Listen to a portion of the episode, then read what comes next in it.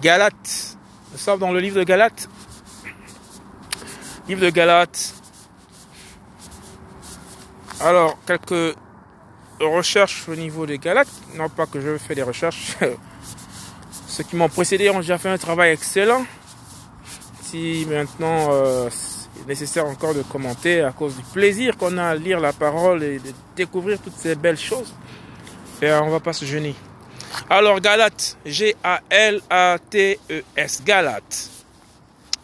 L'auteur de ce livre, Paulos, P-A-U-L-O-S, Paulos, plus connu sous le nom de Paul pour les versions françaises.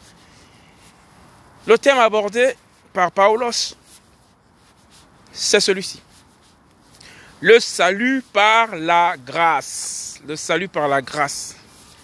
Alors la date de rédaction, ce euh, livre a été écrit aux environs de 50 ans après Jésus-Christ. Soit la moitié d'un siècle après euh, Jésus-Christ. Donc 50 ans, 50 années après Jésus-Christ, ben, ce livre a été écrit. Alléluia. Voici ce que dit le contenu pour euh, décrire déjà dans un premier temps, c'est quoi? Galate Province antique de l'Asie mineure. La Galatie se situait en Anatolie. Alors l'Asie mineure, géographiquement, nous situe déjà dans l'Antiquité où c'était. L'Asie mineure, euh, je ne sais pas si c'est l'Asie mineure moderne, mais si on fait des recherches un peu historiques, ben on va se retrouver dans l'Antiquité avec une configuration géographique complètement différente que celle que nous avons. Et là, l'auteur précise ici que cette Asie mineure se situait province antique de l'Asie mineure. Voilà, c'était une province antique de l'Asie mineure. La Galatie se situait en Anatolie. Voilà, la Galatie se situait en Anatolie. Alléluia. Donc Anatolie est certainement une province de l'Asie mineure et la Galatie se situait à l'intérieur de l'Anatolie.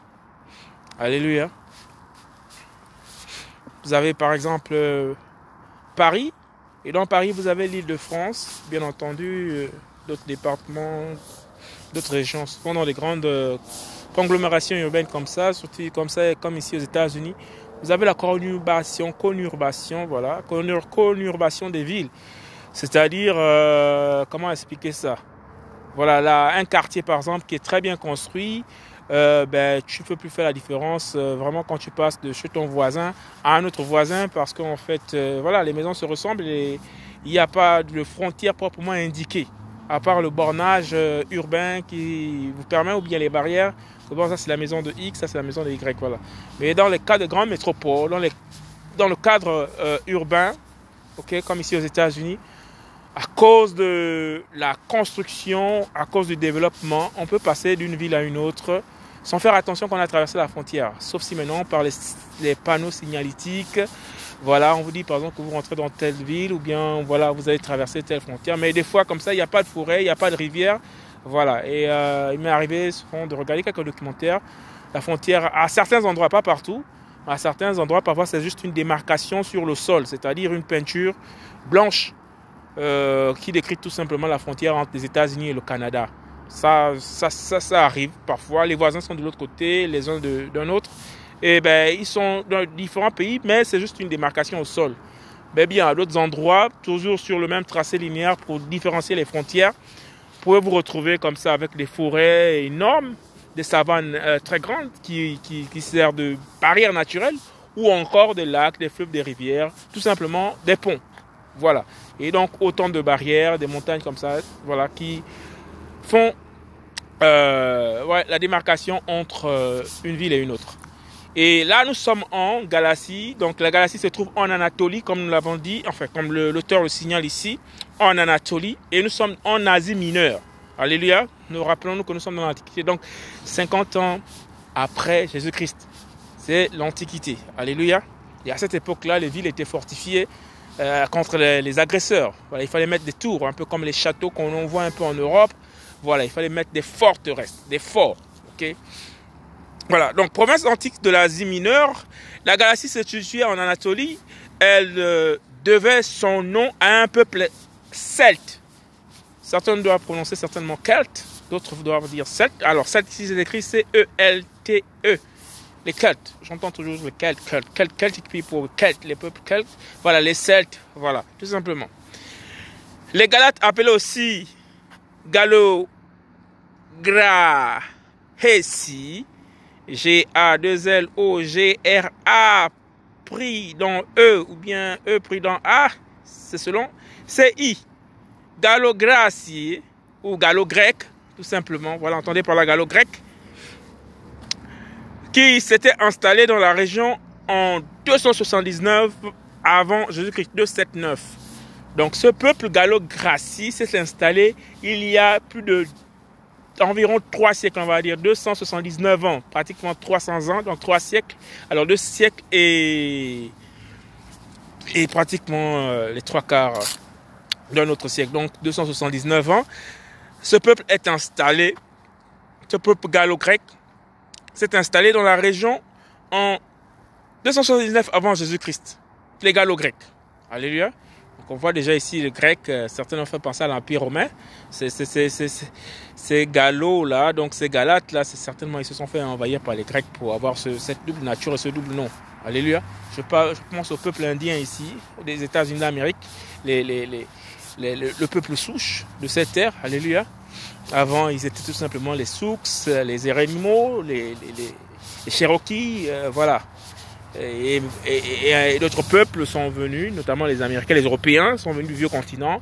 Ben, aujourd'hui, on les appelle les Amérindiens, et dans une plus forte mesure, tout simplement des Américains. Voilà. Et euh, dans les discours politiques, on fait souvent allusion à cette différenciation-là. Euh, black American, donc noir américain, euh, hispanique américaine, les, hispano-américains, entendez les hispano-américains, donc vous avez toute la communauté hispanophone, et même au-delà. ok? Donc vous avez les, les gars vous avez ceux du Mexique euh, voisin, vous avez ceux de Caracas, euh, vous avez euh, ceux de la Cordillère des Andes, en fait tous ces pays d'Amérique du Sud, alléluia, ben, sont tout simplement ensemble ici, ils forment une communauté. Alléluia. Et ben, quand ils rentrent dans cet ensemble appelé les États-Unis d'Amérique, ben, tout le monde est confondu à, aux lois et aux ordonnances du pays en vigueur. Voilà, ils s'effacent tout simplement, non pas culturellement, mais bon, avec les lois en vigueur, ben, écoutez, c'est les États-Unis d'Amérique et tout le monde a sa représentation euh, identitaire sur le plan légal, c'est-à-dire la citoyenneté américaine pour d'aucuns. Alléluia, sinon le droit d'asile pour les autres. Et euh, voilà. La lettre de Paulos, Paul, aux Galates, est la seule épître dont le début ne contient pas de témoignage d'affection. Alors on nous démontre déjà la nature du contexte de cette lettre dans cette explication. Il n'y a, pas d'adresse d'affection, donc il n'y a pas euh, salut ou bien alléluia. Voilà, comme on fait souvent dans les églises et parfois dans le milieu chrétien ou encore dans le milieu ordinaire. Ici aux États-Unis, ce que je constatais, les gens ne se disent pas bonjour facilement. Hein. Eh ben, on considère que bon, on se connaît tous les jours, C'est un peu vexant si vous avez une culture euh, de politesse très poussée d'arriver dans un endroit, la moindre des choses, vous n'avez pas dormi avec eux, vous ne savez pas comment ils vont, c'est au moins de dire euh, bonjour, good morning, hello. Voilà, ça essaie un peu de tendre la perche à une forme de communication. Mais ici, ben, ce que je constatais, ben, c'est on engage directement les conversations comme ça, comme si tout allait bien. Voilà, voilà c'est comme ça, c'est un type de culture. Mais bon, tout le monde ne le fait pas, bien heureusement. Voilà, il y en a euh, qui disent toujours bonjour, qui ont cette habitude-là. Mais en général, ce que j'ai constaté, c'est voilà, ils engagent directement sur les conversations comme ça. On ne veut pas savoir, euh, voilà ou encore en début de conversation, ben, ça peut toujours commencer par comment tu vas. Mais euh, ok, c'était juste des parenthèses. Je sais pas pourquoi je j'épilogue un peu comme ça. Alors la lettre de Paul, Paulos, Paul aux Galates est la seule épître dont le début ne contient pas de témoignage d'affection. Vous voyez, il n'y a aucun témoignage d'affection. Cette fois-ci, l'Esprit a saisi Paulos de manière très très très forte aucun témoignage d'affection au début, de, sa, sa lettre, donc de son épître. Et nous savons que Paul a écrit plusieurs épîtres. Alléluia. Et ces épîtres, notamment, la parole exige, sinon la parole du Seigneur ordonne que nous devons nous soutenir les uns les autres. et eh ben quand le péché est à son apogée et que les gens repartent dans leur vomi, ou euh, les gens décident de se comporter comme des truies, alléluia, les cochons, c'est-à-dire qu'on les a nettoyés, ils ont été lavés, ben leur nature reste leur nature, ben ils repartent dans ce qu'ils avaient vomi. C'est-à-dire que le nom précieux de Jésus-Christ de Nazareth, qui a été proclamé sur nos vies, qui a été proclamé sur nos corps, nos âmes, pour nous libérer définitivement. Ce beau nom, comme dit la parole, qui a été proclamé sur toi, pour nous détacher de la sorcellerie, pour nous détacher euh, du péché, tout simplement. Voilà, des choses que nous faisions autrefois dans le monde. Le nom précieux de Jésus, rien que le nom seulement a été proclamé sur nous.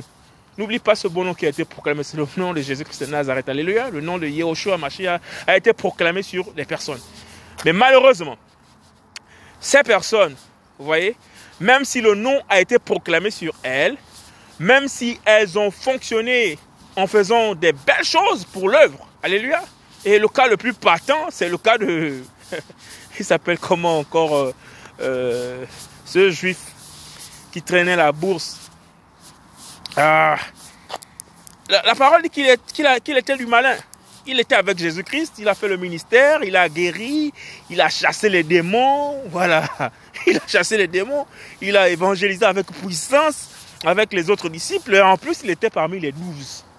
Et Jésus, qui est le, véritable puissant de tous les puissants, alléluia, ben, savait que bon, il est là, et puisque Jésus connaît toutes choses, il savait que ce, monsieur-là, c'était vraiment une truie.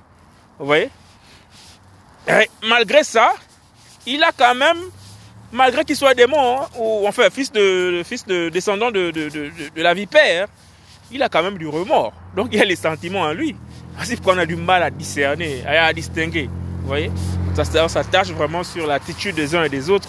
Parfois, on a du mal à, dissocier. Est-ce qu'il est du Seigneur Est-ce qu'il n'est pas du Seigneur? Est-ce que c'est un humain ou est-ce qu'il n'est pas humain Non, ils sont humains. Ils sont humains dans une certaine mesure. Parce qu'après, il va se repentir. Il va dire au, au, au Sanhédrin que j'ai livré du sang innocent. Voici vos 30 pièces d'argent. Je vous remets cet argent. Vous voyez, c'est l'élan quand même du cœur. Mais la parole qui fait autorité, la Bible, qui est la parole de référence, Alléluia.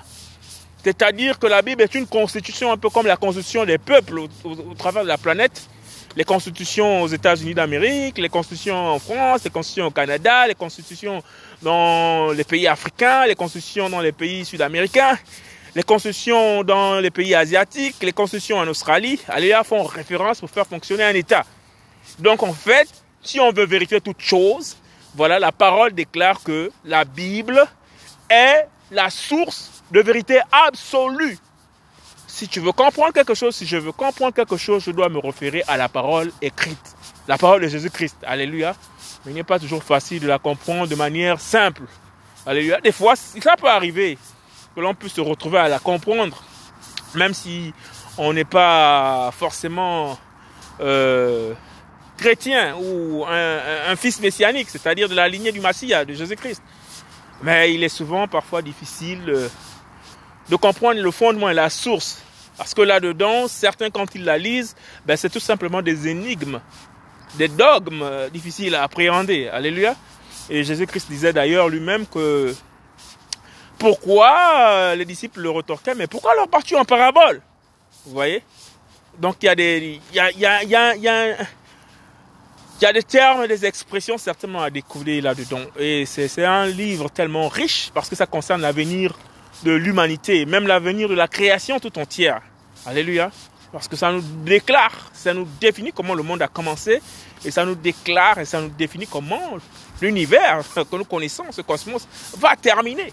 Alléluia. Et un personnage central là-dedans, du début du livre jusqu'à la fin du livre, mes chers amis, euh, qui contestent avec euh, euh, ce livre. Ce livre n'a jamais été écrit en français à l'origine. Alléluia. Ce livre appartient à un peuple bien précis. Il y a une entité supérieure au-dessus de toutes les entités. Un Dieu supérieur à tous les dieux, on l'appelle El. El, c'est le singulier. Elohim, c'est le pluriel. Donc le Dieu au-dessus de tous les dieux, le Dieu le plus puissant. Elle veut dire puissant, fort. Alléluia. il y a un, créateur qui est elle qui a créé toutes choses et qui a donné le temps, qui a défini la cadence des événements qui vont se produire, qui vont se passer sur cette terre, sur ce cosmos. du changement de la création à autre chose, comment tout a commencé, comment tout va se terminer. Alléluia. Et il a choisi un peuple, comme là. Il a juste décidé de choisir un peuple. C'est sa volonté. Alléluia. Et ce peuple, il se trouve que ce peuple est araméen, judo, jubophone, voilà. Il ne parlait ni le français, il n'y avait pas le français à cette époque. Il ne parlait pas l'anglais, il n'y avait pas l'anglais à cette époque. Il ne parlait pas, je ne sais pas trop quoi, les langues que nous connaissons aujourd'hui dans lesquelles la Bible juive a été retranscrite. Si elle a été retranscrite autant de fois, ça veut déjà démontrer ici là que ce livre-là quand même a quand même attiré des curiosités. Et au travers des fils des âges, on dit qu'aucun livre n'a été autant traduit, n'a autant été revisité, n'a été mis en question comme la Bible. Plus de, plus de 3000 ans d'écriture. Plus de 3000 ans d'écriture.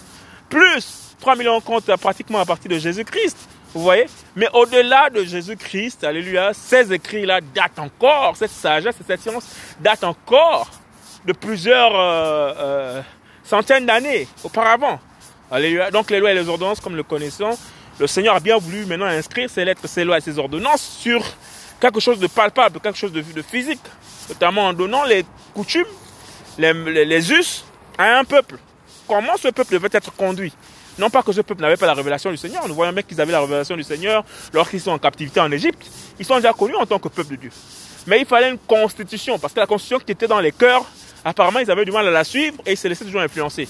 Donc le Seigneur a décidé d'appeler Moïse, Moshe sur mont Moriba, pour lui donner maintenant les recommandations, les fêtes juives, voilà, la culture hébraïque. Et ça, ça se passe dans une langue. Alléluia.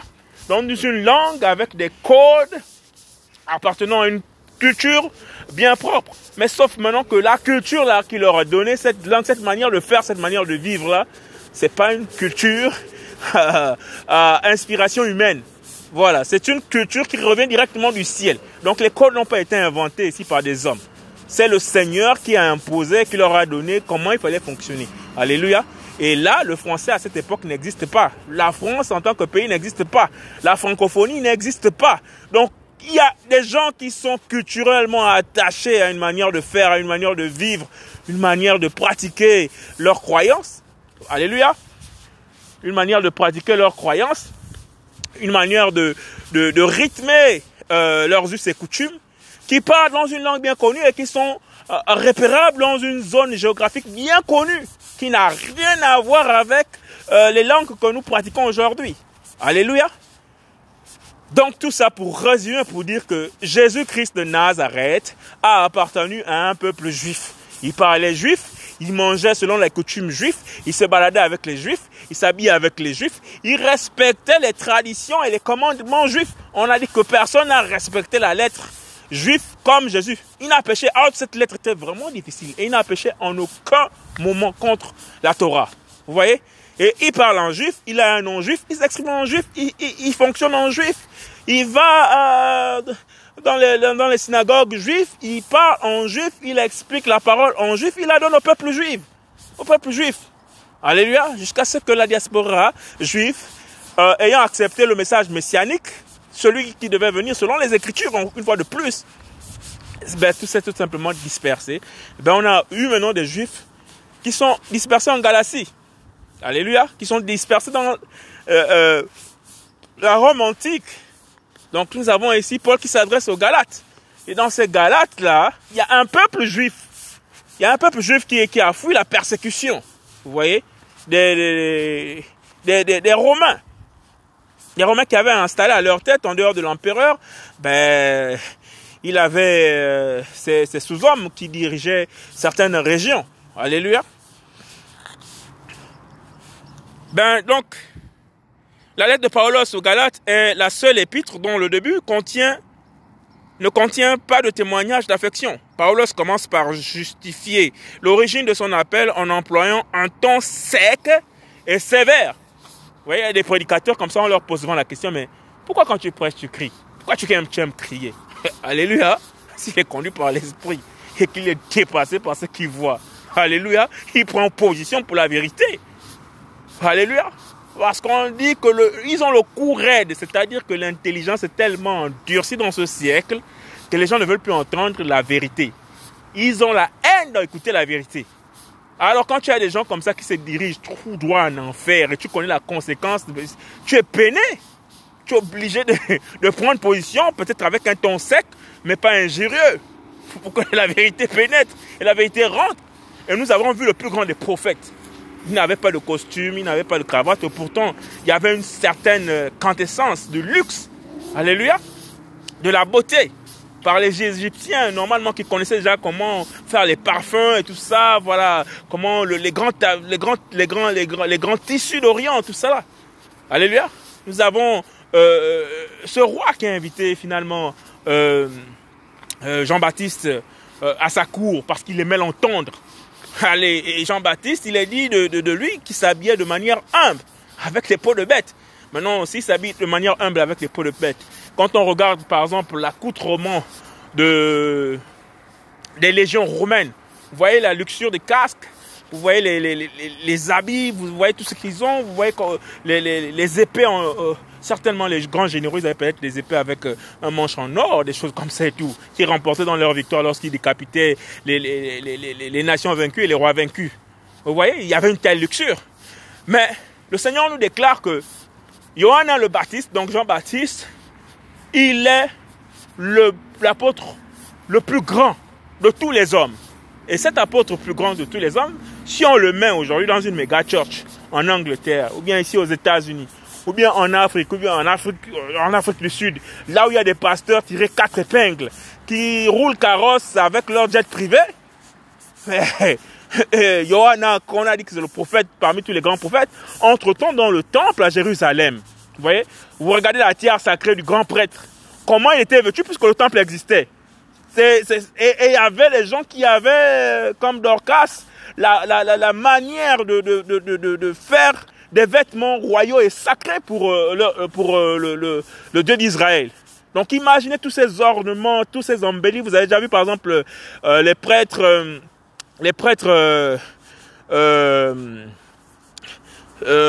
orthodoxes pour l'église euh, de Russie, par exemple, vous voyez comment ils sont, qui sont habillés, comment le, même s'ils sont en habit noir, mais c'est pas du, c'est pas n'importe quel tissu. Vous voyez comment les, les, les, les, chapeaux, je sais pas comment on appelle ça, comment les chapeaux là sont embellis. Si vous voyez par exemple l'église catholique romaine, euh, les pourpres et cramoisis dont parle la parole, ils sont vêtus de, de fin lin rotor, euh, ils sont vêtus de, de, de, de, de, laine blanche, ils sont vêtus de, de rouge et de blanc, mais c'est des tissus vraiment, voilà, ils sont riches, ils sont en état, mais Imaginez maintenant à cette époque qu'il y a aussi des personnes riches, immensement riches. Alléluia. Mais on nous dit que celui, le plus grand de tous les hommes, le plus grand sur le plan prophétique, sur le plan messianique, était vêtu de peau de bête et il mangeait, il mangeait les insectes. Vous imaginez ça Mais la parole qui sortait de sa bouche a fait en sorte que un éminent roi, alléluia, ou bien représentant de, de, de l'Empire romain puisse avoir envie de l'écouter. Voilà quelqu'un qui ne sera jamais sauvé, qui n'a jamais été sauvé, mais qui était à, à, la recherche de l'écoute de la parole. Parce que de la bouche de Johanan, de Jean-Baptiste, sortaient des vérités vraiment percutantes qui touchent l'âme et l'esprit.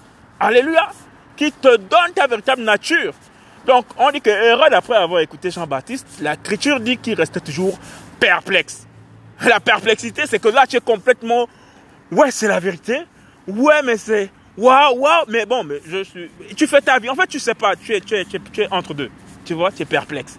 Mais quelqu'un qui sait d'où il vient selon l'écriture, qui a été choisi avant la fondation de ce monde, avant d'être mis dans le ventre de sa mère, qui a été connu de Jésus-Christ et qui l'a fait asseoir à la droite du Père, quand tu écoutes la parole de vérité par un vrai enfant du Seigneur, tu ne peux pas rester dans la perplexité tu fais ce qu'on appelle la conversion, c'est-à-dire que tu sors de ta perplexité. S'il y a un questionnement, au bout d'un moment, l'esprit te conduit et te ramène vers là où tu viens, c'est-à-dire dans le aïe, dans l'éternité. Parce que nous repartons tous dans l'éternité, après avoir quitté ces corps mortels. Alléluia. Et donc ici, c'est face au péché que la parole de Paulos ici est décrite aux Galates sans affection. Et c'est pas, c'est pas toutes les, toutes les, toutes les épîtres, en fait, toutes les lettres. Alléluia, mon dit, c'est spécialement à ceux de Galette. Ça veut dire qu'il y a eu certainement le paganisme là-bas, un mélange. Alléluia. Un mélange de genres. La religion et les traditions, et puis ils ont fait un cocktail molotov spirituel. Ben, ça a donné à ce que lorsque les vrais prédicateurs ont précédé, ils sont partis là-bas, ben, allez maintenant regarder le fruit qui avait été sémé, ben, les gens sont retombés encore dans le vomi. C'est-à-dire que comme des truies, alléluia, comme des chiens, alléluia, ils sont retournés dans ce qu'ils avaient rejeté autrefois. Alléluia, la true lavée, c'est-à-dire que euh, le cochon nettoyé et propre, ben, le cochon, non, non, non, non, le cochon dit non, moi, c'est la boue qui m'intéresse. Donc la boue ici, c'est le sexe, repartir dans le sexe euh, que tu avais déjà laissé autrefois, repartir dans euh, la masturbation que tu avais déjà laissé autrefois. Mais donc ça veut dire que c'est ta nature. Si l'Esprit du Seigneur qui convainc le péché de justice n'arrive pas à te convaincre, donc véritablement c'est de ta, nature. Ça veut dire que tu es vraiment fils de la perdition. Alléluia. Et tu peux avoir normalement des sentiments comme tout le monde, d'avoir mal au cœur comme tout le monde parce que tu as une partie charnelle. On ne doit pas l'oublier. Mais tu appartiens à la lignée de la vipère. Les choses sont aussi claires que simples. Alléluia. Or, celui qui a été renouvelé par l'Esprit, qui a goûté aux choses saintes, Alléluia, la parole déclare que celui-là, le Seigneur le garde. Ça veut dire que tu as honte tous les jours lorsque tu essaies de regarder derrière à quoi tu ressemblais avant que le Seigneur ne puisse changer définitivement ta vie.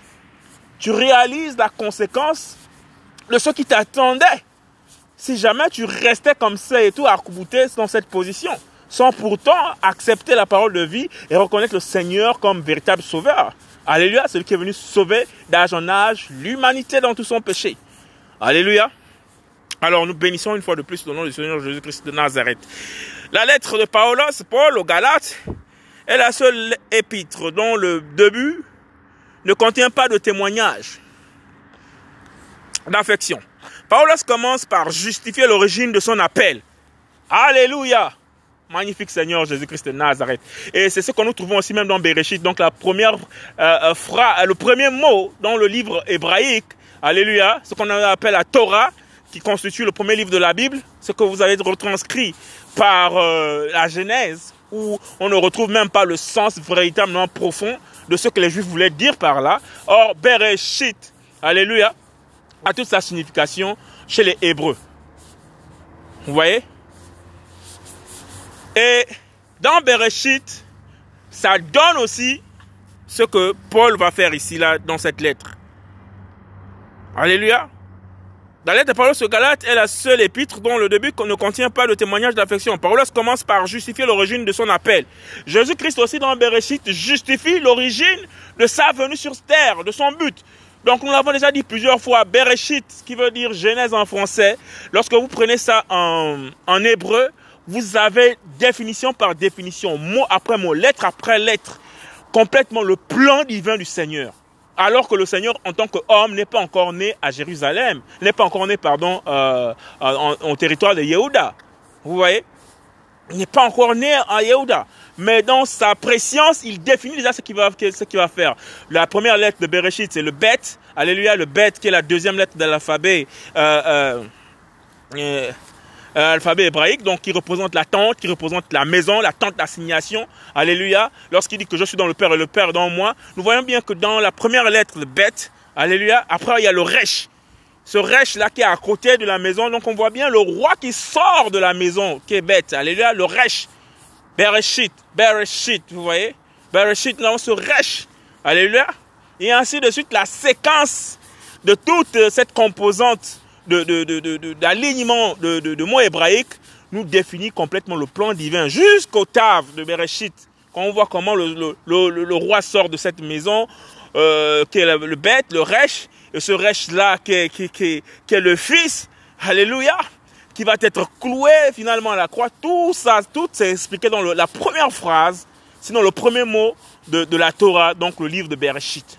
Vous voyez, il y a toute une science. Et ici, pour joindre euh, cette illustration dans Paul ici là, nous, nous, apprenons là par exemple que dans cette posture, il donne déjà son son combo. Vous voyez comme chez les magiciens, chez les magiciens, les grands magiciens là, voilà ceux qui sont loin dans la spiritualité, généralement dans les pays africains, sinon dans la plupart des pays, ceux qui sont élevés dans une certaine sorte d'orgie spirituelle, le degré de je sais pas quoi de, de, de, leur degré dans le spiritisme, vont donner toujours leur titre. Vous voyez? Se prononcer d'une manière, voilà, un peu comme dans les cultures anglo-saxonnes, voilà. Le duc de, on enlève même leur nom, leur nom de naissance, on leur attribue des noms de pouvoir. Le duc de Manchester, le, voilà, le, la majesté de Prunkuchuch, on leur donne des, titres comme et tout, et ça va avec eux, voyez. Mais ici, dans la position messianique, dans la révélation de l'Esprit, alléluia, Paulos va donner son titre dans une lettre qui est adressée avec force, sans affection, à cause de ce qui se passe là-bas chez les Gallo-Gréciens. Alléluia, chez les Galates. Alléluia. Béni soit le nom du Seigneur. La lettre de Paulos aux Galates est la seule épître dont le début ne contient pas de témoignage d'affection. Paulos commence par justifier l'origine de son appel en employant un ton sec et sévère. Les Galates, qu'il avait lui-même évangélisé lors de son premier voyage, s'étaient promptement, promptement détournés de l'évangile qu'ils avaient reçu. Waouh, waouh, waouh, waouh. Jésus-Christ a la compassion, vous savez, c'est le miséricorde. Elle, miséricorde, sa, miséricorde, c'est tant d'âge en âge. Alléluia. Certainement, parmi ces Galates-là, il y avait des fils, mais qui se sont laissés influencer. Donc, si le Seigneur permet à Paul de repartir ou bien d'envoyer une lettre, Alléluia, ça veut dire qu'il y a des fils qui sont dans les garmes. Comme déclare dans la parole de, de, Jacob, de Jacob, de Jacques que nous avons lu, ok, il dit que celui qui aura ramené un frère qui se serait égaré de loin de la vérité, alléluia, couvrira une multitude de péchés. Alléluia. Imaginez, vous avez par exemple euh, des sœurs et des frères dans la foi, mais vraiment très très très remplis par l'Esprit du Seigneur dans la foi. Alléluia. Et qui font un travail excellent. Alléluia. En dehors d'aller euh, évangéliser, d'aller planter le germe du Seigneur dans les cœurs. Alléluia.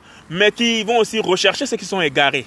Donc le fait seulement de soulever ou de ramener alléluia, à, la raison par l'esprit, un frère ou une sœur qui a baissé la garde et qui est reparti dans le péché, alléluia, la parole déclare que ceux qui auront fait cela, ceux qui auront pu ramener par l'esprit, bien sûr, c'est-à-dire l'esprit te saisit, mais tu ne boudes pas, bon, tu vas rechercher tel frère, telle sœur qui s'est égarée, et la sœur reconnaît, elle revient maintenant définitivement dans le Seigneur.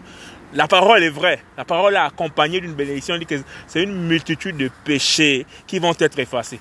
Donc si vous avez 10 personnes comme ça dans un pays qui font ce travail-là, par exemple, non pas que le travail est spécifique, non, c'est poussé par l'esprit, qui ramène à la conversion tous ces âmes égarées, imaginez le nombre de péchés que le Seigneur efface dans la nation, dans la province, dans la famille, dans le pays. Alléluia. Que le Seigneur nous encourage toujours au nom puissant de Jésus-Christ de Nazareth. Béni soit le nom du Seigneur. En employant un ton sec et sévère, les Galates qu'il avait lui-même évangélisé lors de son premier voyage, c'était promptement détourné de l'évangile qu'ils avaient reçu. Alléluia, donc l'évangile, ça se reçoit. C'est comme un don. Le fait d'écouter un prédicateur, en fait, tu es en train de recevoir quelque chose. Et l'évangile, la parole nous déclare que c'est une puissance pour quiconque croit. Donc pendant que tu es en train de recevoir l'évangile du Seigneur, pendant que tu es en train de lire la Bible, en fait, tu es en train de recevoir une puissance. Alléluia.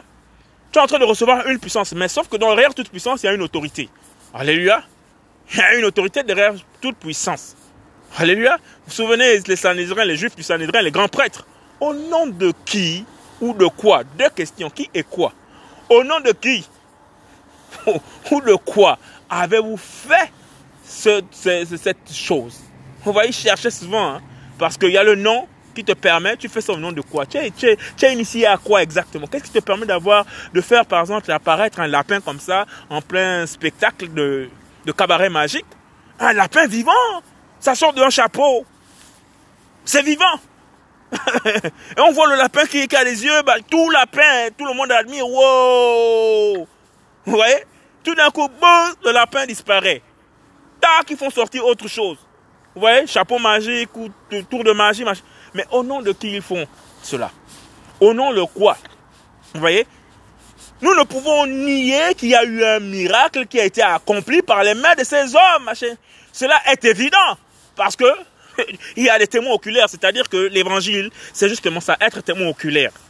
Il faut, tous, les, tous ceux qui ont parlé de Jésus-Christ dans la Bible, les vrais, qui nous servent de référence, alléluia, ils sont des témoins oculaires, c'est-à-dire qu'ils ne parlent que de ceux qui ne connaissent. Alléluia. Voici pourquoi la parole est que le Seigneur Jésus-Christ de Nazareth, notre Seigneur et notre gloire, il est d'abord un juge. Et la parole précise encore qu'il est juste juge. Alléluia. Ça veut dire que lorsqu'il va nous appeler en jugement, c'est pas lui qui va nous accuser. Mais les œuvres que nous aurions commises, qui, qui vont maintenant témoigner contre nous. C'est-à-dire que la fornication, le péché de fornication, quand on te demande d'abandonner la fornication, on te demande d'abandonner la cigarette, on te demande d'abandonner les avortements, on te demande d'abandonner les assassinats, on te demande d'abandonner le mensonge. Toutes ces entités-là, tous ces esprits-là, ok, toutes ces sciences vont venir témoigner contre toi. Vous voyez? Par exemple, le démon de l'avortement, qui te poussait par exemple à faire les avortements, en accord avec ta conscience, alléluia, va venir dire, nous avons décidé conjointement d'avorter pendant euh, notre existence avec euh, la demoiselle ou le monsieur 15 enfants par an. Parce qu'on ne voulait pas les garder. Toi, tu es là debout, tu ne peux pas nier. Parce que cet esprit, cette entité est témoin oculaire de tes actions. Alléluia. Or, la parole déclare que les prophètes d'autrefois, Alléluia, prophétisaient par l'esprit du Mashiach qui était en eux. Donc s'ils avaient l'esprit du Mashiach en eux, ils avaient la révélation oculaire. C'est qu'ils voyaient des choses tellement évidentes, tellement vraies. Alléluia. Et que quand ça arrivait comme ça pour déclarer la vérité au peuple juif qui avait reçu normalement la vérité messianique, Alléluia, cette parole était tellement forte, ça bousculait leurs us et leurs coutumes, ça bousculait les péchés mignons ou bien les péchés vilains. Alléluia. Ça les bousculait tellement qu'ils ont dit, euh, Israël, Israël, Israël qui tue ses prophètes? Qui tue ses prophètes? Donc ils ont passé le temps à massacrer les prophètes, tuer les prophètes. Tuer les prophètes en grand nombre à tel point que ce grand prophète s'est plaint au Seigneur, je suis resté moi seul. Ils ont tué tous tes prophètes et ils veulent monter la vie. Le Seigneur dit, je me suis réservé plus de 7000. Alléluia. Il les a cachés. 7000 prophètes. Donc si le Seigneur arrive à cacher 7000 prophètes et qu'un prophète qui a la vision, qui a l'Esprit du Seigneur en lui, en train de courir ça et là, pour dire qu'ils ont assassiné les autres, ils ont tué, ça veut dire que le degré de péché, alléluia, le degré euh, euh, de l'esprit de, du meurtre est tellement répandu là dans le milieu des chrétiens, là dans le milieu du peuple saint. Alléluia. Alors si Paul se lève comme ça avec force pour dénoncer aux Galates, ça veut dire que l'évangile qu'il a reçu, alléluia, du Seigneur, et l'évangile qu'il a publié, c'est-à-dire que cet évangile comme on voit les Écritures, je suis sûr qu'il y a beaucoup de détails qui ne sont pas, qui ne sont pas décrits dans les évangiles. Parce que la parole déclare que si on décrivait tout ce que les, les, apôtres avaient fait, tout ce que Jésus-Christ avait fait le temps de son ministère terrestre, il dit que la, ni la, terre jusqu'au ciel ne peut pas contenir les œuvres qu'il a eu à faire. N'oublions pas effectivement que le peuple juif est appelé par la bénédiction des reins d'Abraham à être une nation aussi nombreuse que les étoiles. Contre les étoiles du ciel, si je peux, contre le sable, le sable de la mer. Alors un peuple aussi nombreux comme ça, quand les autres rois la regardaient, oh ceux-là s'ils passent par nos champs, ils vont tout broyer, ils sont trop nombreux, c'est une multitude. Oh non, ceux-là s'ils viennent, on n'a pas d'endroit à vous donner, on n'a pas de terre à vous donner, ils sont trop nombreux. Alors imaginez le nombre des hommes et des femmes bénis par le Seigneur. Imaginez ceux qui étaient remplis de l'esprit, qui ont été tués, massacrés, à tel point que Israël, le Seigneur, les prophètes se plaignaient que euh, euh, tu assassines tes prophètes. Tu assassines. Tu tues tes prophètes. Qui, qui, tue, qui tue les prophètes. Jérusalem, Jérusalem, qui tue les prophètes, ceux qui te sont envoyés. Alléluia. Donc, Paulos, étant originaire de l'histoire de ce peuple magnifique, va s'adresser à ceux de la diaspora. Et dans la diaspora, notamment, y a ceux des nations aussi, les Grecs de cette époque et les autres nations qui sont dans cet environnement, alléluia, qui vont recevoir aussi la puissance. Or, la puissance de l'évangile proclamée par la bouche des élus du Seigneur est une puissance pour quiconque croit. Donc, nous recevons une puissance, mais nous ne recevons pas l'autorité. Alléluia. Parce que l'autorité, c'est Jésus-Christ lui-même qui fait les œuvres. Alléluia. Donc, lorsque dans la vérité, nous proclamons cette parole de l'Esprit qui est inscrit en nous, dans nos cœurs, alléluia, le Seigneur est obligé de venir témoigner. Parce que c'est le, fidèle, c'est son autre nom. Alléluia, fidèle. Fidèle Yahweh, tu es fidèle, mon roi. Papa, tu es fidèle grand roi. Il y a tellement de louanges qui sont rendues en l'honneur de Yahweh. Oh, alléluia. En l'honneur de Yeshua, ma chère, en l'honneur de Jésus-Christ de Nazareth. Tellement de louanges. Et quand les gens chantent, on dirait qu'ils ne prennent pas la mesure des mots. Alléluia, parce que ces louanges, pour certaines, elles sont inspirées directement par le Seigneur. Et on ne pèse pas la mesure de la conséquence des paroles qui sortent là-dedans. Alléluia. Donc le Seigneur est tellement fidèle que quand un enfant du Seigneur fait l'œuvre du Seigneur, alléluia, le Seigneur est heureux de la grâce de ses enfants qui sort de, la bouche de ses enfants. Et du coup, son esprit, l'esprit du Seigneur, le Saint-Esprit, l'esprit Kodesh, vient manifester les guérisons, vient manifester la délivrance, accompagné du rythme angélique. Alléluia. Qu'il y ait des anges qui viennent redresser un pied ici, qui viennent rendre une oreille audible, qui viennent rendre des yeux complètement renouvelés. Alléluia. Et qui peuvent aussi susciter des messages. Parce que Angelos, Alléluia, il y a les anges démons. Alléluia. Un ange, c'est un envoyé. Ça, c'est d'abord euh, la racine même du sens de ce mot. Ange, c'est pas parce qu'on dit, oh, j'ai vu un ange. Mais qui a vu un ange? Quel ange? Du diable ou bien du démon? Parce que ange, au départ, veut dire envoyé. Messager. Voilà, messager et envoyé. Alléluia. Donc, ils appartiennent à une autre sphère ils ne sont pas de ce monde. Enfin, pour les anges du Seigneur, ils ne sont pas de ce monde. Mais pour les anges du démon, savons qu'ils sont dans les étoiles, là-dedans, ce qu'on appelle le deuxième ciel. Ils occupent complètement, ils sont en milliards en milliards. Parce qu'on dit que quand Jésus-Christ va commencer à, revenir vers la terre, tous les gars là, tous ces anges là déchus là, tous ces envoyés là, vont commencer à tomber comme des pierres sur la terre. Et ce que nous voyons en ce moment? Alléluia. Et donc, Paulos, rempli par l'Esprit du Seigneur, va proclamer la puissance de l'évangile en, en, Galatie. Et, et, malheureusement, ses, frères et ses sœurs dans la foi vont se compromettre à nouveau. Alléluia. Or, ceux qui avaient écouté, ils ont reçu le message. Et tu reçois, tu es aussi libre de rejeter.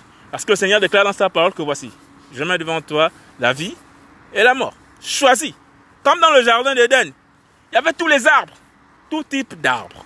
Il y avait l'arbre de vie et il y avait l'arbre de la connaissance du bien et du mal. Les deux arbres sont toujours restés là plantés. C'est à vous de faire le choix. Alléluia. Entre être propriétaire de l'univers, du cosmos et régner en maître sur les oiseaux, sur la terre, sur les étoiles, commander du bout du doigt, et la pomme, vous préférez quoi? Si on avait expliqué ça comme ça à Adam, je ne sais pas Seigneur. je veux la pomme, ou bien tu veux commander ou régner sur toutes ces choses-là? À la place d'Adam, c'est sûr qu'en tant qu'homme, nous aurions tous fait la même chose. Alléluia. Nous ne pouvons pas le condamner. Il avait en face de lui, pardon, il avait en face de lui un être qui était comme euh, l'archange, euh, c'est Michael, qui se tient, qui se tient devant le Seigneur. Alléluia qui dit, dit, au prophète là-bas, quoi, je me tiens devant le Seigneur, je t'ai envoyé, pour t'annoncer une bonne nouvelle. voilà, aujourd'hui tu seras aveugle, tu ne verras plus, tu vas plus parler. Alléluia. Et donc nous avons aussi Satan appelé le diable, Lucifer, qui était aussi là, dans les premiers rangs. Donc imaginez un gars comme ça et tout. C'est-à-dire que le Seigneur ne se répond pas de ce don. Donc Satan, avec toute sa ruse, il a son intelligence, il a transformé ça en ruse. Alléluia. Et dans l'amour d'Adam, dans l'amour de Ève, qui ne connaissaient ni péché, voilà. Il y avait un qui était déjà rempli dans la ruse. Ben, ceux-là qui étaient amour, n'importe qui. D'ailleurs, même aujourd'hui, on voit les faux frères quand ils viennent. Les faux frères, on dit bien, ils sont frères, mais ils sont faux. Alléluia. C'est qu'ils ont toute l'apparence de la piété, ils ont tout. Un peu comme euh, cet apôtre qui a trahi Jésus-Christ, Judas. Alléluia. Judas a toute la piété, il a toute la, même la manière de parler, on le reconnaît. Ça sont les disciples de Jésus-Christ. Il a tout, le profil, il a tout le bon caractère. En plus, il garde encore l'argent, il a le pognon. Alléluia. Il est même conseiller juridique. Oh, mais donnons cet argent, on aurait dû donner cet argent aux pauvres, machin, vous voyez. Mais la parole est claire que il était du malin. Mais il était du malin, mais il était là avec Jésus-Christ de Nazareth. Alléluia. Et on voit ça aussi dans l'arbre, dans le, le jardin d'Éden. L'arbre de vie est planté là, à côté. L'arbre de la connaissance du bien et du mal qui nous a entraînés dans la chute aussi est planté dans le même jardin, à côté. Alléluia le même corps que nous avons lorsque nous sommes chrétiens parce que les chrétiens TTS, très spirituels, très très très spirituels. Donc les TTTTS, les chrétiens très très très spirituels, nous avions tous été du nombre au début de la conversion, mais on est maintenant comme des bouddhistes. Mmh, alléluia. Un changement radical qui ne nous correspond pas dans la vraie nature. Alléluia. Nous avons oublié de vivre l'évangile simplement. Alléluia. Vous savez, maintenant, quand il prie tout, quand tu le vois prier dans la salle, dans un coin et tout, Mais dans la vie normale, il ne parle pas comme ça. C'est comme si on avait mis un programme. Alléluia. Soyons naturels. Ne soyons pas TTS. Ok? Ne soyons pas TTS, ne soyons pas très très très très très spirituels. Ceux qui sont très très très spirituels là, ce sont les bouddhistes, ce sont ceux qui sont dans les loges, voilà, ceux là quand ils ont des postures, ils savent ce qu'ils invitent. Or le Seigneur dit que non, et on a cherché dans le vent.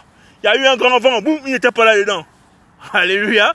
On ne sait pas quand il vient, on ne sait pas comment il va opérer, on ne sait pas, seul par son esprit seulement et tout. Il est venu dans un doux murmure. Parce qu'il y a eu l'orage, il y a eu ceci, apparemment il déclare qu'il est venu seulement dans un doux murmure. Ça dépend de la position qu'il veut prendre. Parce que ça n'a pas été le cas sur la montagne là-bas avec Moïse, où il y a eu des éclats, des tonnerres, machin, donc il pensait que le Seigneur, tout le temps, se copie conforme. Non, non, non, non, non. Le Seigneur est comme un vent. Alléluia. Parfois, il n'y a pas l'orage, mais il y a le vent est là. Parfois, le vent se transforme en orage, machin et tout, voilà, en fracas. Alléluia. C'est le Seigneur. Oh, parfois par un doux murmure. Parfois par la voix d'un enfant. Parfois par la voix d'une sœur. Parfois par la voix d'un frère. Parfois par la voix d'un vieillard. Parfois en saisissant même un pécheur, un président bien impie. Je dis, bon, sors un peu une parole. Tu es en autorité. Moi, je suis au-dessus des autorités. Donc, je suis le chef des autorités. Parle un peu à ces peuples-là. Le président va prendre une décision, par exemple, dans la nation et tout. Bon, écoutez, et vous allez vérifier et tout. La position qu'il prend, c'est en accord avec la Bible. Il dit, oh, mais comment ça, ce païen-là, il vient nous casser la tête comme ça, mais il est en accord avec la parole, parce qu'il a reçu l'autorité des autorités pour lui dire quelque chose. Cela, il ne va pas comprendre. Il dit, enferme-moi un peu ce monsieur-là et tout. Ben, les lois sont là, les ordonnances sont là. Alléluia, la constitution du pays dit, bon, euh, il ne faut pas faire ça. Alléluia. Si tu veux craindre le juge, fais ce qui, si tu veux pas craindre le juge, alléluia dans une nation, fais ce qui est bon. Car c'est pas en vain qui porte l'épée. On s'adresse à qui? On s'adresse à nos autorités. Alléluia. Ils ont le droit d'exercer le pouvoir. Si l'autorité a des lois et des ordonnances bizarres dans ce pays, à point d'amener aux gens à pécher, ben, on nous dit que le bon, le fait de faire du bien, Alléluia. Charge de manière positive ben, les conséquences des décisions autoritaires cette fois-ci. Alléluia. Autoritaire ici avec euh, euh, un sens péjoratif.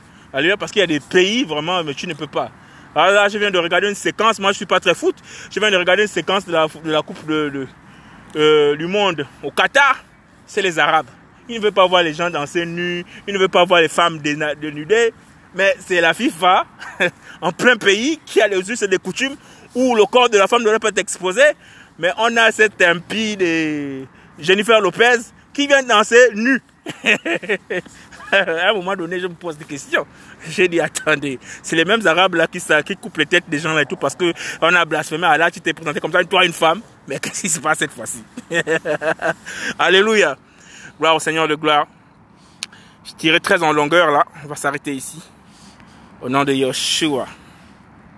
Je vais juste euh, conclure avec la lecture. Alors la lettre de Paulos Paul aux Galates est la seule épître dont le début ne contient pas de témoignage d'affection. Paulos commence par justifier l'origine de son appel en employant un ton sec et sévère. Les Galates qu'il avait lui-même évangélisés lors de son premier voyage, c'était promptement détourné de l'évangile qu'ils avaient reçu. Ils ne l'avaient pas totalement abandonné, mais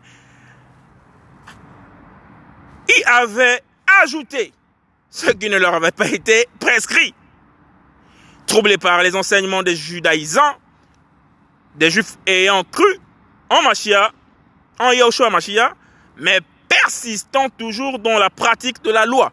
Les Galates avaient repris à leur compte leur tradition, annihilant ainsi l'œuvre de la croix.